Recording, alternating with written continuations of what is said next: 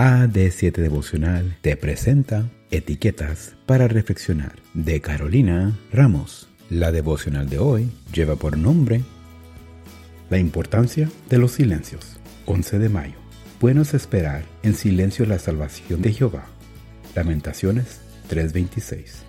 ¿Alguna vez te has preguntado qué pasaría si no hubiera pausas entre las palabras? Si habláramos del corrido sin respirar, sin usar comas, puntos suspensivos y puntos finales? Así como sucede en un idioma, en la música también hay pausas. Estas son tan importantes como los sonidos.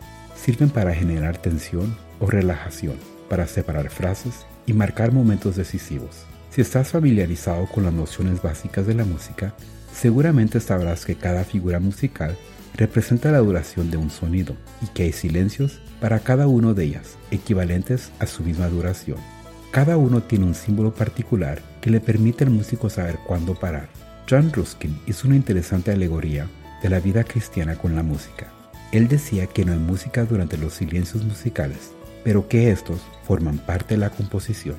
En la melodía de nuestra vida, la música está separada aquí y allá por silencios. Durante esos silencios podemos correr el riesgo de creer que hemos llegado al final de la canción.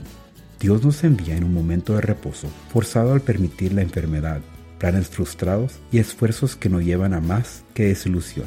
Él permite una pausa repentina en los himnos de nuestra vida y muchas veces nos quejamos al ver que nuestras voces quedan silenciadas. Nos lamentamos al ver que nuestra parte no aparece en la música que continuamente se eleva hasta el oído de nuestro Creador.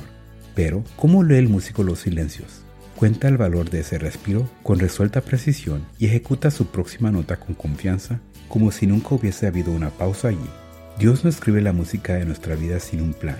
Nuestra parte consiste en aprender la melodía y no desanimarnos durante los silencios. No debemos deslizarnos por encima de ellos ni omitirlos.